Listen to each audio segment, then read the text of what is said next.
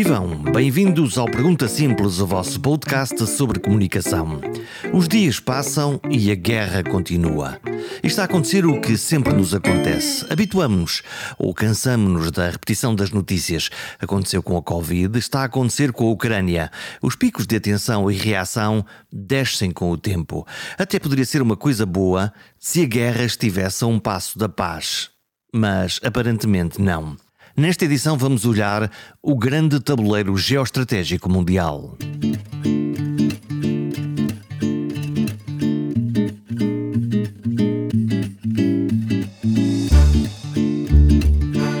Todas as guerras terminam em paz. Releio esta frase e, se fosse completamente rigoroso, diria antes que todas as guerras passadas terminaram no acordo de paz.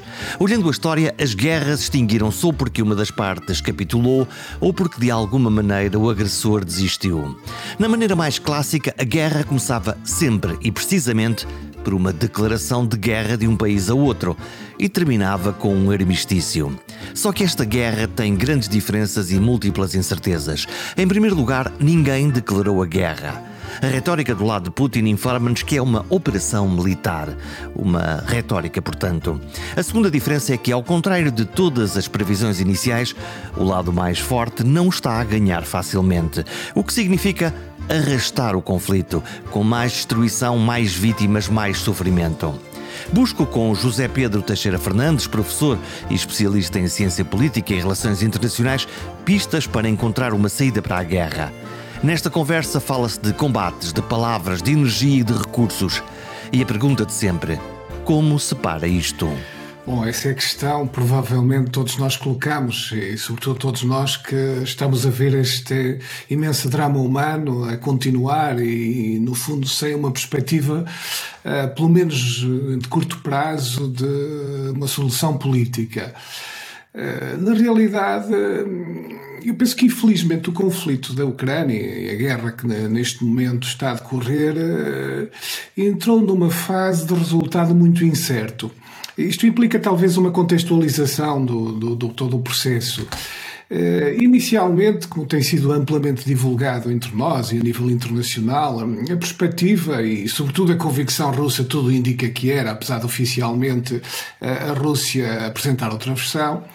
Uh, seria de uma guerra rápida, de uma vitória relativamente fácil, uh, sobretudo apostar uh, no impacto de uma invasão feita em várias direções, com o exército russo entrar quer pelo sul, pela Crimeia, quer pelo lado da Rússia e pela própria Bielorrússia, com toda uma operação aérea de choque também, bombardeamentos, e a expectativa seria não tanto só pelo impacto militar, mas o impacto político desarticularia o poder da Ucrânia e criaria uma situação onde rapidamente passaria a haver um controle direto ou indireto da Rússia sobre a situação. Se eu bem entendi, eh, estamos a falar de uma operação de força bruta que, ao mesmo tempo que eh, usaria a força, na realidade, a ideia de uma força completamente descomunal e desproporcional eh, eh, faria com que menos ação militar e mais ação psicológica e política fizesse ruir o edifício político-administrativo da Ucrânia. Sim, exatamente. A Rússia apostou uh, numa, num, num, uso da força em grande dimensão, uh, mas e aqui também está uma questão curiosa pelo que hoje conseguimos perceber, mas não também na dimensão militar e com a superioridade e até com o equipamento pesado no terreno que uh, se imaginaria. Tudo isto converge na ideia que a expectativa é que este primeiro impacto fosse tremendo sobre o governo da Ucrânia, sobre a população, e que em relativamente poucos dias, uma semana ou até menos, mas por aí, uh, houvesse uma quebra política uh, e que abrisse caminho a um controle político-militar da Rússia, seja porque aparecesse um outro governante uh, pró-russo, seja porque efetivamente uh, o presidente um, Zelensky saísse da Ucrânia e deixasse um veio poder e acabasse por abrir também a possibilidade dessa situação. na realidade, a Rússia foi surpreendida pela reação ucraniana. Uh, nós próprios no Ocidente não estávamos a contar com a determinação, nem com a resistência militar que a Ucrânia conseguiu. Uh, talvez a verdade também não tivéssemos os dados todos, uh, normalmente nunca temos os dados todos neste conflito, até do tipo de equipamento militar que a Ucrânia também já tinha, o que não tira de forma nenhuma o mérito e a sua vontade de resistência e capacidade de defender o seu território e população. Mas a partir daí nós percebemos, sobretudo nestas últimas semanas, eh, com a concentração das forças russas no leste da Ucrânia, no Donbass e no sudeste, eh, que se entrou num tipo de conflito que eh, não tem perspectiva, pelos dados que, pelo menos nesta altura, temos, para uma saída militar muito óbvia e rápida para nenhum dos lados. Ou seja, nem, nem parece existir nesta altura a capacidade da Rússia, em pouco tempo, dar uma derrota decisiva ao, ao exército ucraniano, que neste caso seria fundamentalmente cercá-lo em toda a zona leste e sudeste e controlar inequivocamente esse território em relativamente pouco tempo. Também não parece existir a capacidade da Ucrânia, apesar de estar a resistir significativamente, e vamos ver agora o impacto que tem toda esta ajuda maciça de armamento que chegou do, ou está chegado ao Ocidente, mas também não parece existir aquela capacidade de fazer o inverso, uh, que é uh, de colocar as tropas russas à defesa e fazê-las recuar até o seu próprio território. E então estamos quê? Estamos num impasse? Estamos num empate? Ou, pelo contrário, estamos numa guerra de arrastamento que ainda vai demorar muito tempo a chegar a essa situação em que uma das duas partes, ou ambas, olham para a mesa das negociações e dizem: Bom, eh, aqui só há uma solução política e temos que de alguma maneira nos entender sobre, entendermos sobre o futuro da, deste território e do que é que está a acontecer aqui. Eu receio que, que dado não, não, existir aqui uma supremacia evidente e clara, nem haver a perspectiva da tal vitória, vamos chamar decisiva, de nenhuma das partes no imediato, o cenário seja mesmo esse segundo, o arrastamento do conflito. Uh, e isto é o pior para a paz, porque assim, aumenta de uma maneira óbvia a perda de vidas humanas, aumenta o grau de destruição, uh, e na realidade o que nós vimos, e penso que confirma esta, esta interpretação, é que se há um mês atrás havia alguns sinais embora relativamente tenos, mas aparentemente algum princípio de entendimento, uh, por um lado, sobre uma neutralidade da Ucrânia, embora houvesse duas versões, pois ao detalhe diferente do que era a neutralidade para a Ucrânia e para a Rússia, e a própria Ucrânia parecia disposta a algum tipo de concessões, embora sem reconhecer a perda dos territórios, mas algum tipo de concessões também no leste e, sobretudo, na Crimeia. Na realidade, isso desapareceu uh, de cima da mesa. É verdade que também não só foi a questão militar, foi também aquele impacto imenso que teve na opinião pública internacional sobre o drama humano e até a brutalidade de, de crimes de guerra que terão sido cometidos pelas forças russas, ou, ou por, pelo menos por mercenários uh, que participarão também no esforço militar russo. Uh, mas tudo isto contribuiu para, eu diria, quase uh, fazer desaparecer essa perspectiva de negociação. E o que parece claramente neste momento a aposta de ambos os lados é isto vai ter que ter aqui algum desfecho militar. A Ucrânia, neste momento, estará até a pensar em poder fazer recuar o exército russo, não totalmente, pelo menos parcialmente. A Rússia, obviamente, ao contrário, em consolidar uh, a sua presença no território e, se isso lhe correr bem, até voltar a avançar sobre Kiev ou outras partes do território da Ucrânia. Mas para já estamos nesta situação uh, que é bastante indefinida militarmente, porque os ganhos que se tem percebido da Rússia, embora tenha havido alguns, são limitados. Há, por vezes, até algumas algumas contraofensivas com algum sucesso pontual da Ucrânia, eh, e as posições não parecem estar militarmente ser abaladas significativamente ao ponto de uma das partes eh, quebrar politicamente e ter vontade de ir para a mesa das negociações.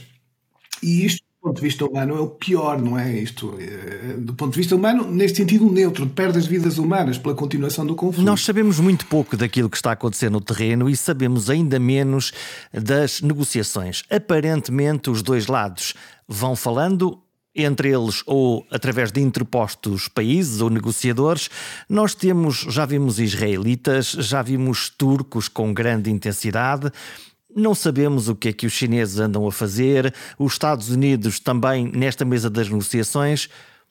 Onde é que podemos pôr mais fichas para a aposta para, para se ver como é que se consegue deslindar esse caminho da paz que, que, é, que é necessário, obviamente? Sim, eu, eu até juntaria, embora na realidade nem houvesse uma tentativa aberta nesse sentido, até juntaria o caso do secretário-geral das Nações Unidas, que nem chegou a abordar expressamente essa questão, porque eh, infelizmente eh, a atitude russa também não deu grande abertura, ou em rigor até nem deu abertura nenhuma a esse tipo de, de abordagem, por razões também até que se calhar relacionadas com aquela declaração muito emotiva de condenação do António Guterres logo no início do conflito, mas em qualquer caso seria muito difícil o papel uh, do secretário-geral das Nações Unidas na mediação. Quanto a esses países que estávamos aqui a falar, bom, a Turquia e, em parte, Israel foram os que até agora tinham dado alguns resultados. Os tais resultados limitados uh, devem ser esses dois países. Uh, mas eu penso que que será difícil, mesmo, mesmo a Turquia, que já tem aqui outra dimensão, uh, e, e, talvez uh, tenha aqui também uma vantagem do ponto de vista de ser um membro da NATO, mas uh, por outro lado também tem aqui uma relação de interesses bem conhecida com a Rússia por causa do conflito da Síria. poderia haver aqui uma ponte que os turcos de facto têm tentado fazer, também no seu interesse próprio e até do prestígio internacional que isso dá. Eh, não sei até que ponto isto poderá avançar novamente pela, pela via da Turquia também. Hum, o momento em termos militares não é nada oportuno pelas razões que falávamos, é que isso avança eh, eh, pelo menos nos próximos dias ou semanas. Agora, hum, há outros intervenientes, como falávamos aqui, não é? O caso dos Estados Unidos, eu penso que os Estados eu, não, eu, eu percebo o papel dos Estados Unidos, mas na realidade os Estados Unidos aqui têm um papel que eu acho que eles também, não, sinceramente, nunca mostraram particular interesse em fazer mediação. Uh, não sei se a resposta é uh, por acharem que era uma perda de tempo ou que a Rússia nunca os aceitaria também como mediadores. Uh, é, uma, é uma interpretação perfeitamente plausível e possível. podemos também lançar aqui uma segunda interpretação, esta, esta, mais crítica do papel dos Estados Unidos, que conversa até com algumas coisas que se têm discutido ultimamente. Quer dizer, que objetivo não é apenas uh, proteger a Ucrânia, tanto quanto é possível protegê-la, ou pelo menos permitir que ela resista aqui à invasão russa, mas enfraquecer a Rússia ou até tentar uma mudança de regime na Rússia.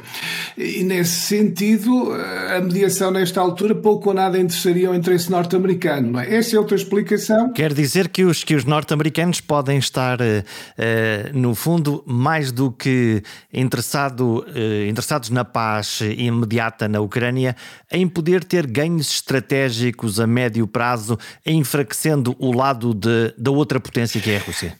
Sim, eu, eu deixe-me ser claro. Uh, certamente que dos norte-americanos é também o intuito de paz, de negociar uma paz. Agora, os termos em que ela pode ser negociada ou poderia ser negociada, eu penso que na perspectiva norte-americana divergem, eu diria até divergem em geral dos seus aliados europeus, apesar de existir uh, uma grande sintonia no plano geral e um grande alinhamento na atitude em reação à invasão russa, que sem qualquer justificação do ponto de vista do direito internacional e de legitimidade, uh, aí há uma convergência clara e inequívoca, mas quando começamos a olhar mais em detalhe, isto depois também varia com os países europeus, é verdade, mas quando começamos a olhar mais em detalhe para o posicionamento dos Estados Unidos e para os países europeus, eu estou a pensar aqui particularmente até na França e na Alemanha, embora também as duas posições não sejam exatamente a mesma coisa, vistas ao detalhe, eh, aí nós temos então uma coisa que eu acho que começa-nos a dar aqui uma leitura, afinando essa leitura um pouco diferente, eh, que é os Estados Unidos têm aqui como potência global eh, um objetivo estratégico que eu penso que como há bocado conversávamos, vai um pouco além da questão da Ucrânia, é, que é, sendo a Rússia um dos grandes rivais neste jogo de poder internacional global, e a China provavelmente o maior nesta altura, é, mas a China não está aqui diretamente envolvida nisto, depois poderemos também falar.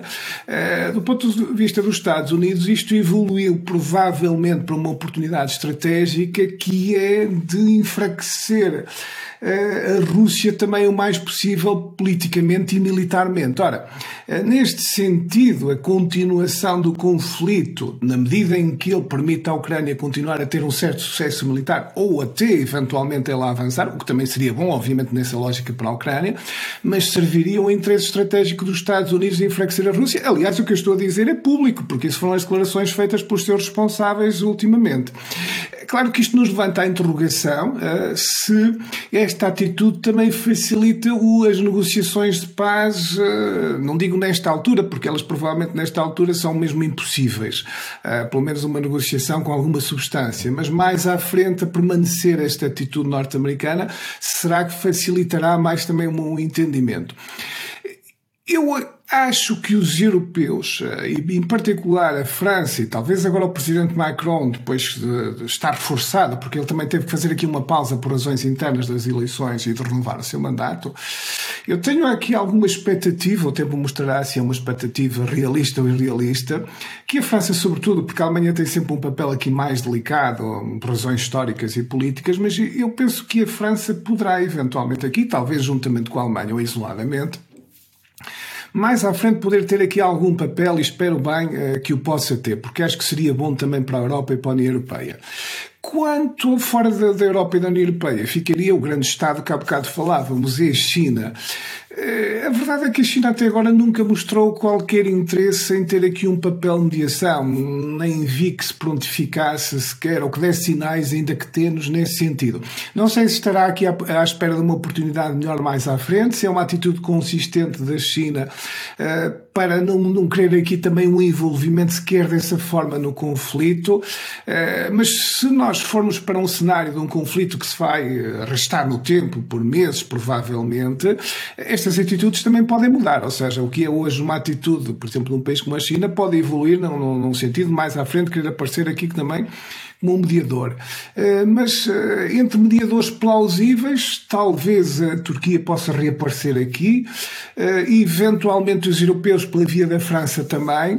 A China é uma incógnita e eu julgo que os Estados Unidos, pelas posições que têm tomado, muito dificilmente serão aqui mediadores, a não ser numa solução. Eu penso que os Estados Unidos só estariam provavelmente interessados em aparecer numa solução, provavelmente em que de uma vitória muito clara da Ucrânia Um recuo total ou praticamente total da Rússia, talvez aí, mas isso hum, depende de um, de um determinado tipo de cenário e aposta estratégica que estamos aqui a falar, uh, que é apenas uma possibilidade. Vamos às narrativas desta guerra e vendo também isto na perspectiva dos uh, russos.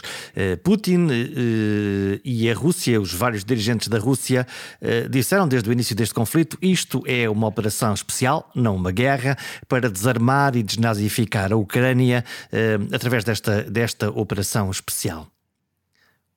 Por que começaram os russos esta guerra? Porque, no caso da Crimeia, eh, a ideia de segurar um porto militar muito importante, que lá está, enfim, até podia fazer sentido em termos estratégicos. O que é que terá passado na cabeça de Putin? Que ganho de causa político final pode estar na cabeça de Putin para fazer este movimento, que é, no fundo, abrir uma guerra na Europa. Sim, eh, acabou por abrir uma guerra na Europa e provavelmente uma guerra com contornos que tudo indica também não imaginaria que estivessem a ter nesta altura. Foi um erro estratégico ou não? Hum, eu é uma conjectura, mas uh, admito que Vladimir Putin soubesse exatamente o ponto em que está hoje, nesta altura, a Rússia, o exército russo e todas as circunstâncias que se geraram. Uh, admito provavelmente, nunca saberemos, é verdade, mas admito provavelmente não tivesse tomado a decisão, pelo menos uh, na altura em que a tomou, e retardaria o processo ou iria por outro tipo de, de estratégia. Porque, na realidade, o que parece evidente agora é que, mesmo que a Rússia tenha um certo sucesso, ainda poderá ter a nível militar nos seus objetivos, não podemos também pôr de forma nenhuma ainda essa hipótese de lado, mas há uma coisa que é clara, vai ser a um custo de vidas humanas, de perdas de equipamento e provavelmente até de impacto de sanções económicas superior ou bastante superior àquele que seria plausível. E voltando aqui atrás, eu penso que o, o cálculo de Vladimir Putin hum, resultou aqui de várias coisas. O cálculo estratégico, em termos, uh, terá sido um pouco este ou muito este. Uh, não há dúvida que hum, a Ucrânia é um caso particular para a Rússia e talvez aí, sem, sem de forma nenhuma justificar este tipo de invasão, que não tem qualquer justificação face ao direito internacional, como falávamos aqui, nem do ponto de vista de legitimidade, mas uh, Talvez o Ocidente também tenha subestimado nos, nos, seus comportamentos anteriores a sensibilidade e o grau de sensibilidade que a Ucrânia tem para a Rússia. Uh, e um dia também mais à frente será interessante discutir, embora também nunca se vá chegar a uma conclusão definitiva, pode-se apenas traçar hipóteses, se não poderia ter havido uma outra saída negocial com a Rússia, uh, eventualmente, que evitasse isto e também não pusesse em causa a soberania da Ucrânia, pelo menos uh, no seu fundamental. Bom, mas isso seria um outro terreno. No, no, no caso da Rússia, claro que a questão de, da Crimeia e, e da base naval é uma questão importante, pelo sensibilismo histórico, porque no fundo toda a frota russa do, uh, do Mar Negro e depois do que permite o acesso pela via do Mediterrâneo tem ali o seu porto histórico principal e o mais importante. Eh, ao mesmo tempo, o leste da zona leste, a região de Donbass, mas não só, até um pouco mais, eh, é uma região que, estando integrada na atual Ucrânia, mas nós também não podemos aqui esquecer que esta Ucrânia, na realidade, resulta com estas fronteiras políticas, como todos os Estados que saíram da União Soviética, não é só a questão da Ucrânia, resulta de fronteiras internas. Isto nunca foram fronteiras ocidentais, exceto as que eram as antigas fronteiras da União Soviética, eh, quando existia, encostado ligadas à Polónia e aos Estados que hoje eh, são também já membros da União Europeia e até da NATO. Portanto, isto quer dizer que culturalmente e politicamente há determinadas zonas destes países, nomeadamente entre a Ucrânia e a Rússia, onde a fronteira está ali quase como um mapa cor-de-rosa, como foi feito em África, e que é uma fronteira mais política do que uma fronteira real, cultural, linguística e política. Sim, até certo ponto sim, quer dizer, porque uh, uh, quando nós recuamos aos tempos da União Soviética e recuamos até no passado, depois ao Império dos Czares, eh, na verdade, o que nós vemos é que a Ucrânia resulta largamente no, no fundo de várias lógicas, a atual Ucrânia. Eh, uma, notoriamente, a parte que vai de Kiev até aqui a Lviv, encosta à Polónia, encosta até aqui também depois mais no sul, na Roménia eh, e à Eslováquia. Essa é uma parte que esteve até em parte também sobre o poder polaco, esteve no antigo Império Austro-Húngaro e, portanto, que embora uh, também tenha estado na União Soviética, mas já tem outro tipo de passado e outro tipo de ligações e, e provavelmente, também sem grande surpresa, sente-se muito mais identificada com os países que estão hoje na União Europeia e na NATO. Então podemos fazer aqui uma fronteira, eh, pode ser artificial, mas eu vou desenhá-la, eh, que é aquele rio que corre ao longo da Ucrânia, o Dnieper, para o lado esquerdo, para o nosso lado ocidental, uma Ucrânia mais eh, europeia, se quisermos, mais ocidental, e para o lado leste, para o lado da Rússia, à direita, se olhamos no mapa do, desse rio Dnieper, onde aparece o Donbass e por aí fora, que é uma Ucrânia mais russófila, mais culturalmente próxima da, da, da do antigo uh, Império Soviético. Sim, grosso modo, sim. E, sobretudo, essa, essa, essa hum, diferenciação é mais acentuada ainda, e aqui realmente a geografia acompanha muito o que estamos a falar, à medida que nos aproximamos mesmo do que são os atuais limites do território russo, da Federação Russa. Até porque aí começamos a encontrar, como é um dado que tem sido bem uh, falado ultimamente entre nós, uh, começamos a encontrar uh, não só um predomínio claro de falantes russos, como também populações que se veem a si próprias próprias como russas do ponto de vista étnico, ou seja, eles próprios que se veem eh, como russos que ficaram fora do território russo depois da desagregação da União Soviética. Aliás, esse é um dos argumentos de uh, Vladimir Putin para isso. Uh, isso é uma realidade objetiva, discutida assim. Agora, outra coisa é o que é que vamos fazer com isto e quais são as soluções para isto, não é? Uh, aí é que a Rússia entrou na pior forma de encontrar aqui uma solução, porque isto provavelmente a solução razoável para isto seria uh, encontrar aqui formas de autonomia de, dessas regiões, uh, uma negociação em termos perfeitamente, se não cordiais, pelo menos aceitáveis com a Ucrânia uh, sobre isso e esse tipo de coisas, não o uso da violência, o uso da força para querer resolver aqui estas questões.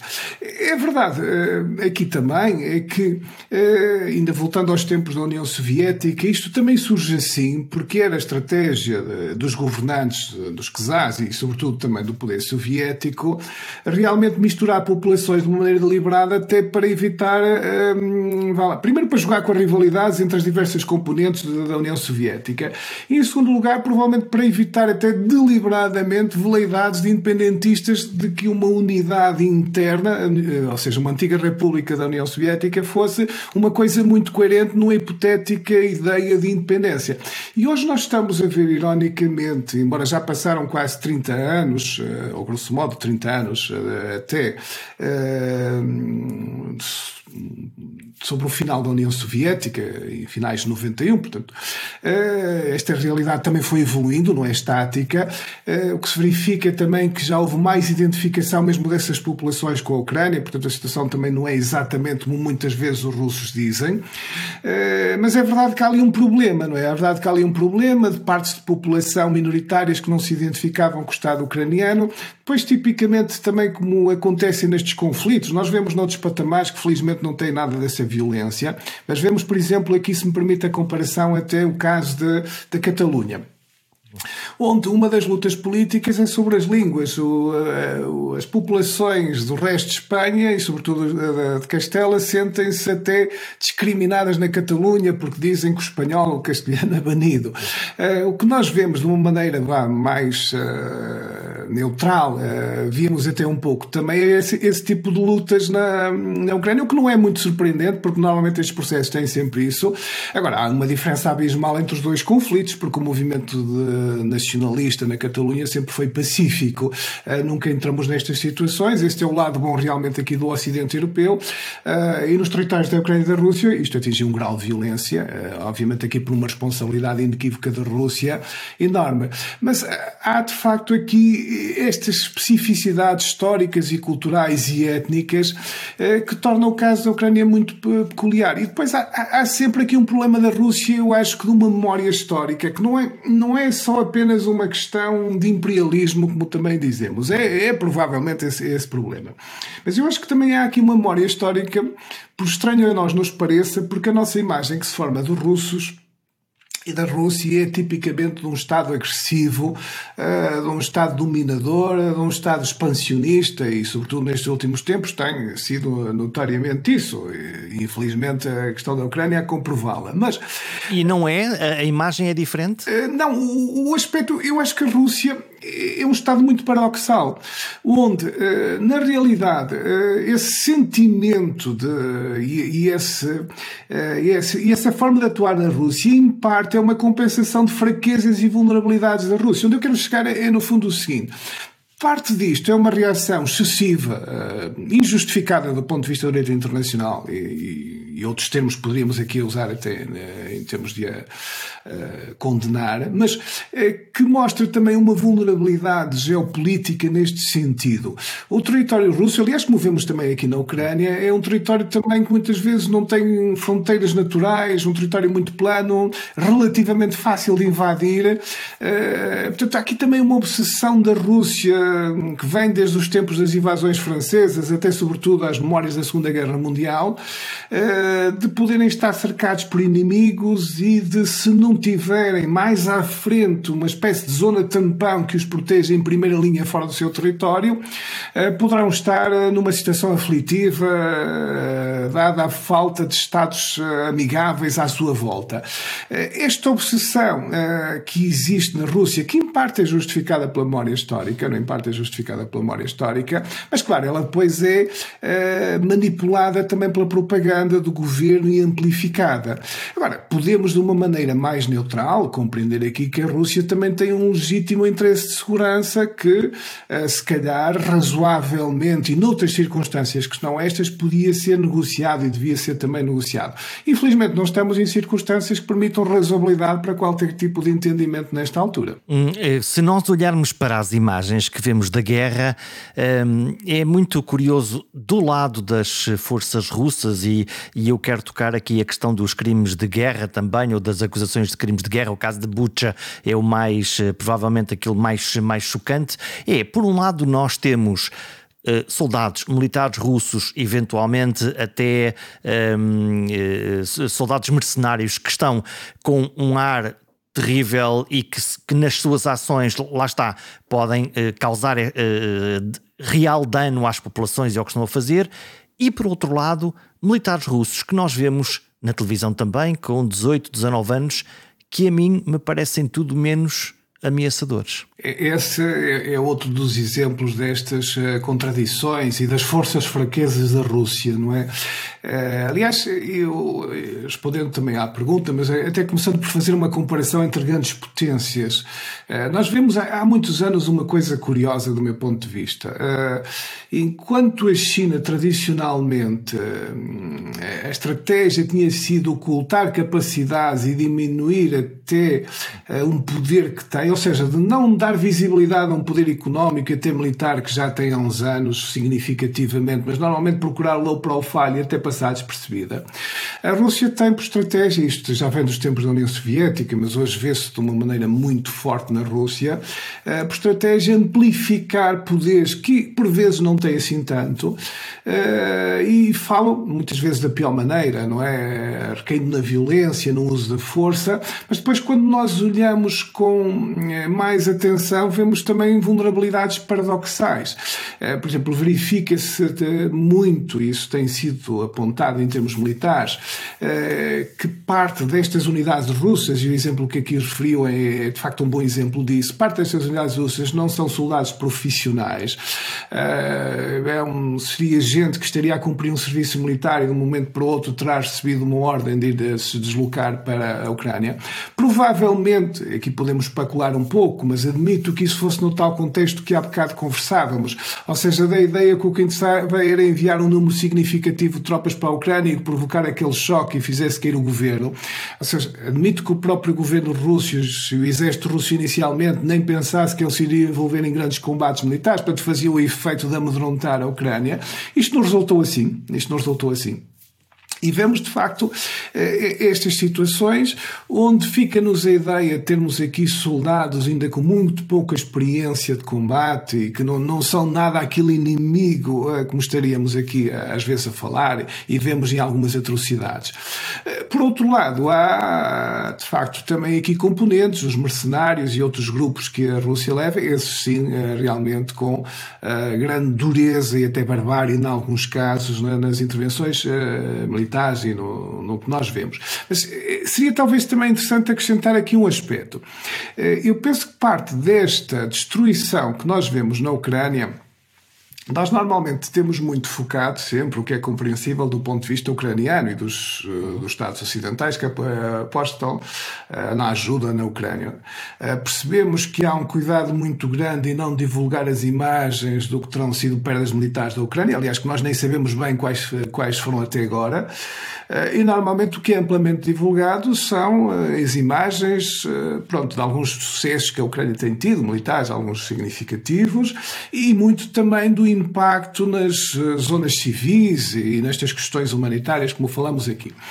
Eu aqui encontro também algumas explicações eh, para além daquelas mais óbvias. Eh, algumas terão sido, julgo eu, atos de pura barbaridade, pelos dados que vão emergindo, e até de vingança, pelo menos eu parece ser no caso de Bush, parece ser mesmo isso atos de barbaridade e vingança, no fundo, depois de uma retirada e de uma resistência que eventualmente não estariam à espera. Sendo, sendo certo que eh, há acusação em Butcher, em Butcher o que aparecem são civis que em muitos casos têm as mãos uh, amarradas atrás das costas e são baleados na cabeça. É, é, são estas as imagens, nós felizmente não as vimos todas claro. assim, uh, mas a Rússia diz.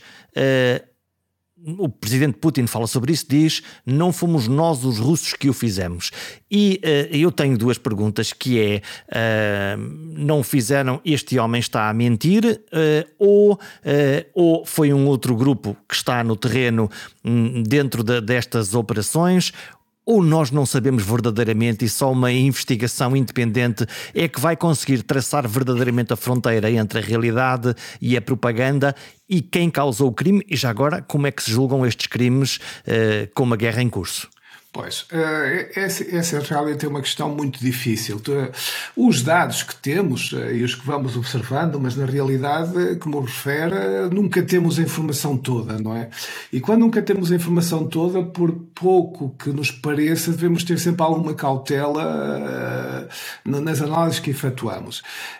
Aqui, a Rússia tem, tem de facto aqui defendido a tese, aparentemente propagandística, que não foram responsáveis portanto, isto teria sido autoprovocado por alguns grupos no terreno para gerar deliberadamente uma reação internacional de simpatia com a Ucrânia e anti-russa. Eh, a verdade é que também não temos dados nenhums que demonstrem isso. Eh, parece muito mais plausível, pelo que vamos observando, se não justificado mesmo, a versão da Ucrânia, ou pelo menos proximidade com a versão com que temos vindo da Ucrânia. Eh, mas, como eu dizia, eu penso que nesta altura tirar uma conclusão que a gente possa dizer acima de qualquer discussão séria é impossível. Até porque pode haver aqui várias coisas, até pode haver aqui coisas intermédias nisto, não é? E ser às vezes difícil ter a imagem uh, toda. Parece-me, pelo que eu realmente tenho assistido e pelo que cruzando a informação, parece-me fundadas, as, infelizmente, as acusações da Ucrânia. Mas obviamente não, também não tenho elementos para, e julgo que ninguém tem nesta altura aqui no, a nível do, do Ocidente, e eventualmente quem possa ter também nos vai divulgar assim publicamente uh, nesta forma. Mas antes de irmos à questão do que pode ser feito a nível da justiça internacional, vale a pena aqui acrescentar um segundo aspecto, que não é agora especificamente pela questão de Bucha, porque essa, a, a ser assim foram atrocidades deliberadamente cometidas para ser feita dessa forma, seja quem for depois o responsável, efetivamente. É, nós vemos frequentemente também de ver, pronto, foram às vezes atingidos hospitais, outras vezes edifícios puramente civis. Isto Pode ter várias explicações. Algumas uh, que são aquelas que nos parecem às vezes mais óbvias, e poderão ser essas em alguns casos, certamente. Uh, aqui uma ideia de amedrontar a população, ou seja, provocar o pânico, não é? Portanto, por vezes atingem-se alvos civis, mesmo só para provocar o efeito de pânico, pôr a população em fuga e quebrar a resistência, uh, também depois até da população militar e dos próprios, da população, pelo menos colabora com os militares e facilitar a tarefa. Aí estamos a falar de atingir deliberadamente um alvo civil sim, importante, seja um teatro ou um hospital, para sim. que as populações digam uh, uh, não podemos sim. ficar aqui, temos que ir embora. Pois, mas, mas aqui, aqui nós precisamos também levantar uma segunda hipótese. Eu, estou, eu sublinho uma hipótese que eu uh, não, não tenho dados para fazer afirmações, mas uh, temos que também aqui considerar a complexidade da guerra.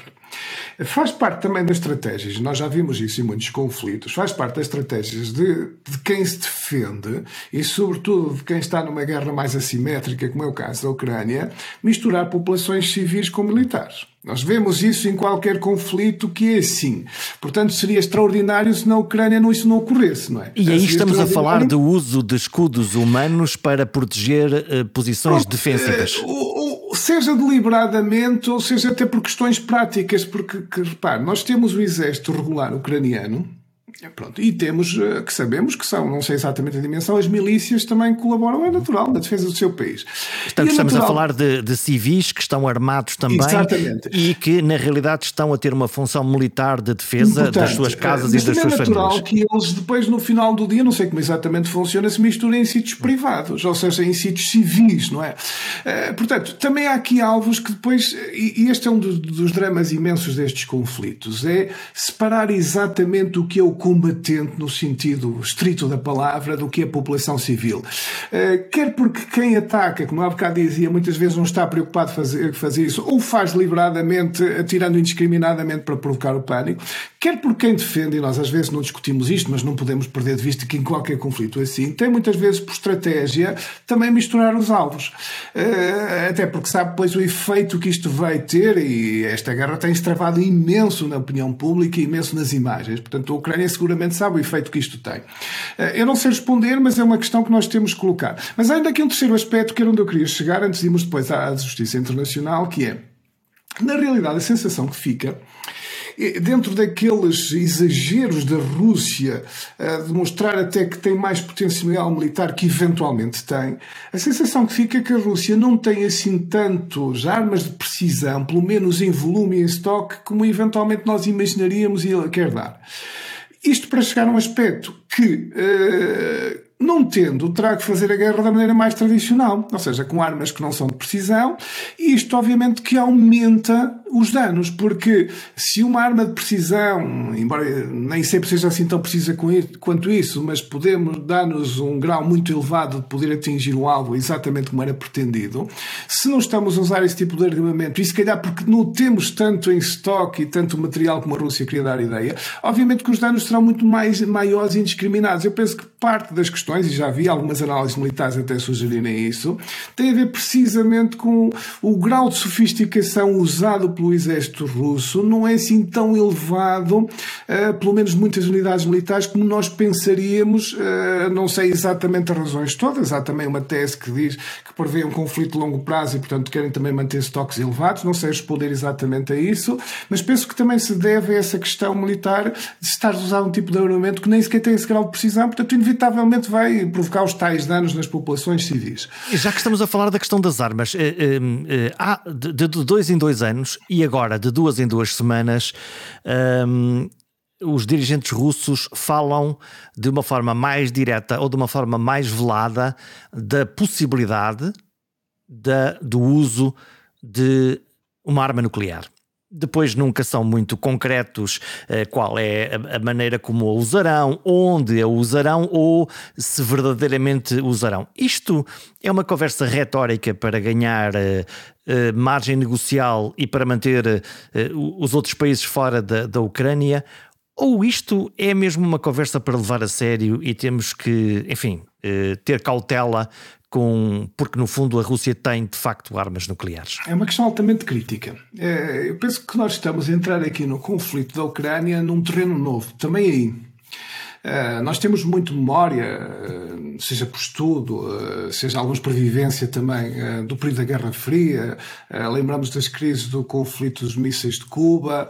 lembramos também o que se chamava MED, que até faz a, sigla faz em inglês, de, loucura, da destruição mútua garantida. e foi enorme alívio quando tudo isto terminou no final da Guerra Fria, com a queda do muro de Berlim, a dissolução da União Soviética. Mas na realidade nunca houve um desarmamento nuclear, como sabemos embora houvesse alguma diminuição desses arsenais, mas eles mantêm-se e hoje voltamos a, a, ver realmente esse discurso à volta do uso das armas nucleares. Porquê, porquê que esta situação uh, tem.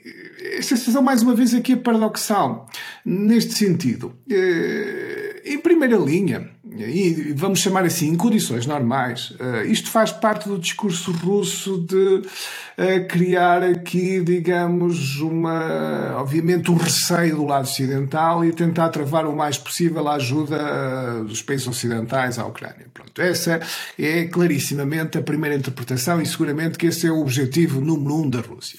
Agora, o que isto não responde completamente é, saber, é a questão de saber se não há um cenário limite onde isto poderá passar, digamos, dessa ameaça mais eh, retórica ou mais diplomática, mesmo que seja tom apenas verbal de uma coisa mais uh, no terreno, não é? Ou seja, passamos para um uso mesmo.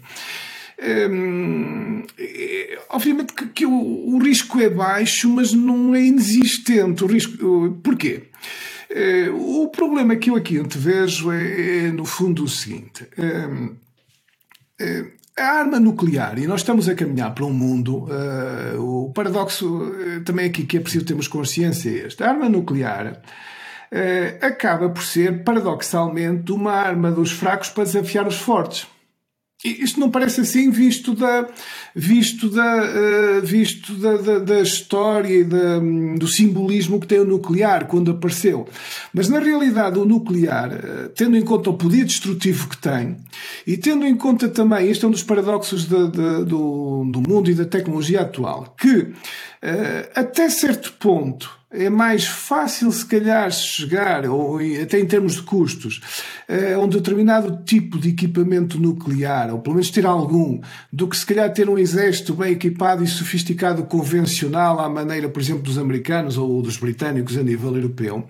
Eh, se pensarmos nestes dois caminhos, se calhar, por paradoxal que possa parecer, o nuclear é mais fácil. Apesar de todas as restrições que tem, em termos de custos, pode ser mais fácil. Ora, isto é altamente perigoso. Isto é altamente perigoso porque nós, nós se recuarmos ao, nós se recuarmos aos, aos anos 80, eh, Eh, nos anos 80, o que se verificava ainda da Guerra Fria, e esta comparação eu acho que é interessante, eh, era o, a antiga União Soviética, o Pacto de Varsóvia, tinham em nível convencional, eh, pelo menos em número, uma esmagadora supremacia de tanques, de, de, equipamentos militares convencionais, e a maneira como a NATO procurou compensar isso uh, foi com a instalação dos chamados aeromísseis, que na altura deram uma enorme controvérsia, até havia aquele slogan, uh, antes. Uh, antes vermelho do que morto, eh, que soa bem em inglês, e dos movimentos pacifistas na Europa, e todo, toda a controvérsia que gerou durante vários anos à volta disto, mas o ponto que crítico era, era a NATO que sentia a necessidade de compensar com o poder negocial o que via como uma superioridade numa guerra convencional,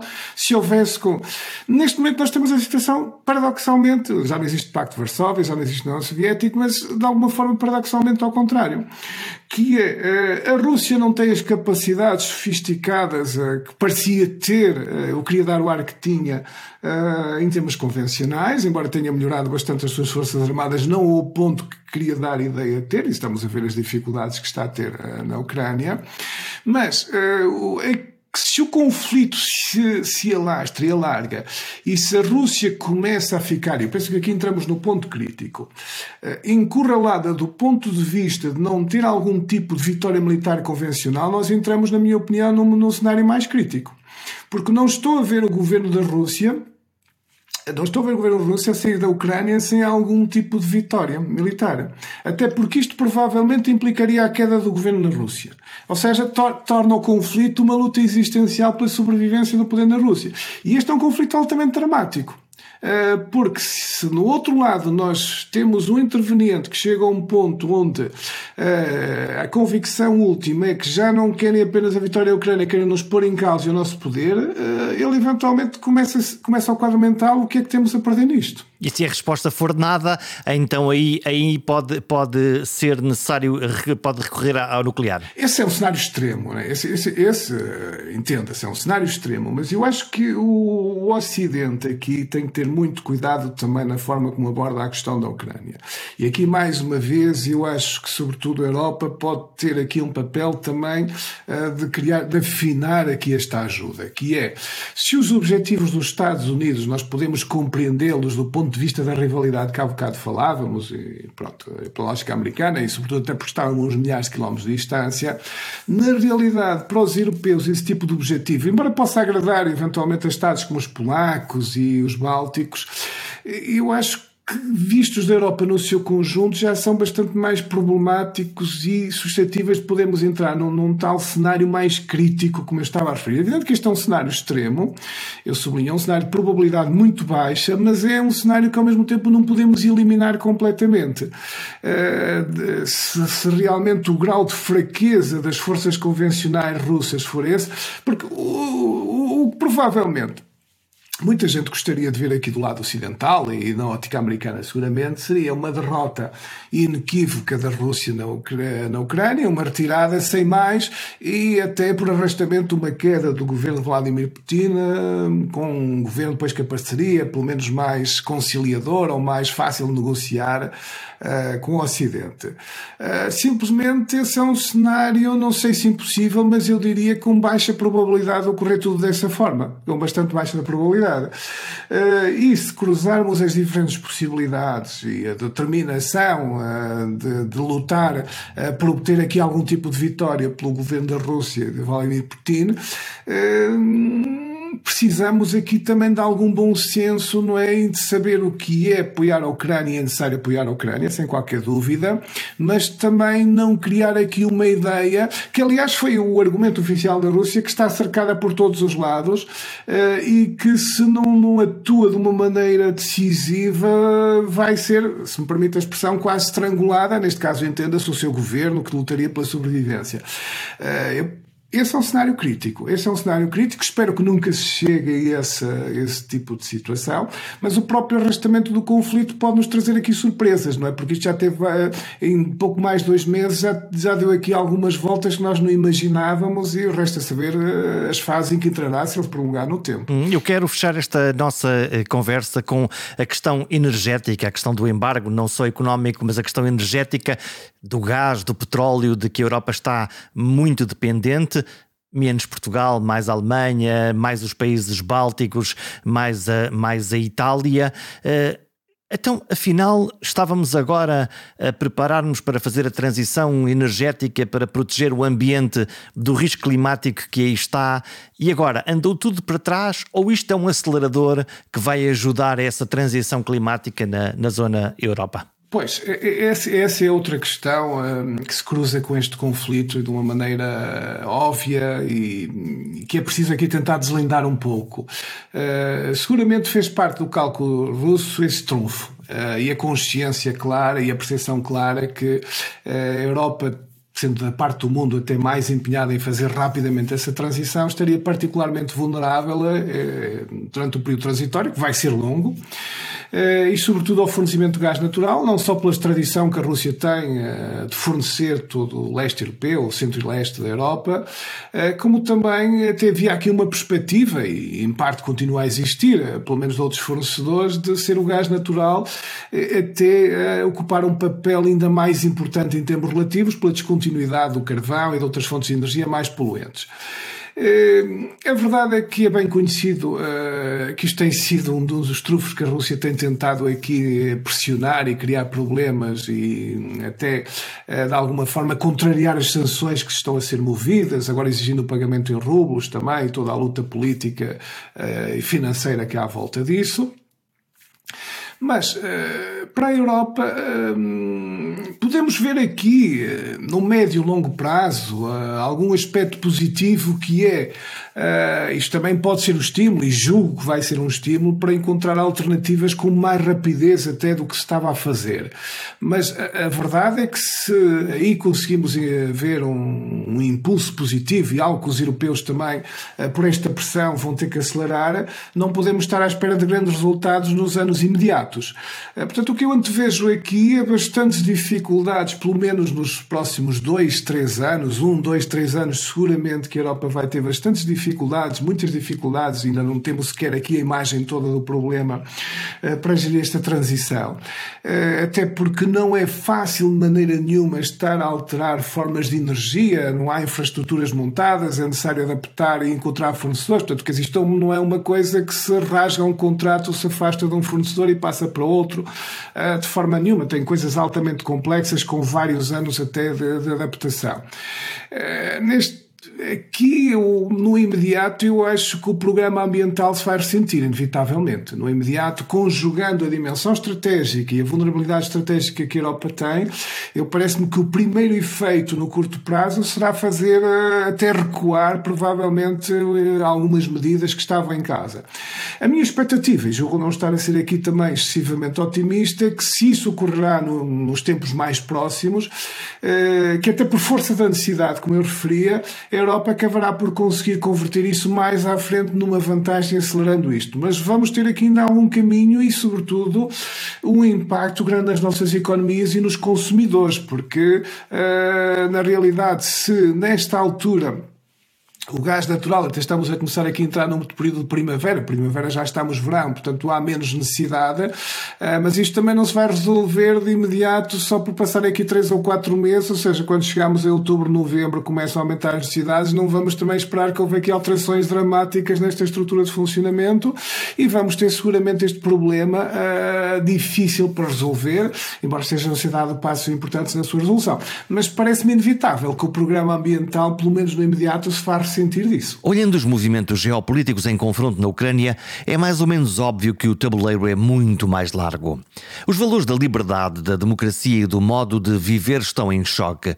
Mas a energia, isso o petróleo, isso o gás, a transição energética a questão entre o petróleo, o gás, o carvão e as energias renováveis estão seguramente também na mesa. E longe, mas perto, os gigantes Estados Unidos e China estarão a desenhar por esta altura os planos do controlo geoestratégico do mundo nas próximas décadas. Assim haja um planeta para gerir. Até para a semana.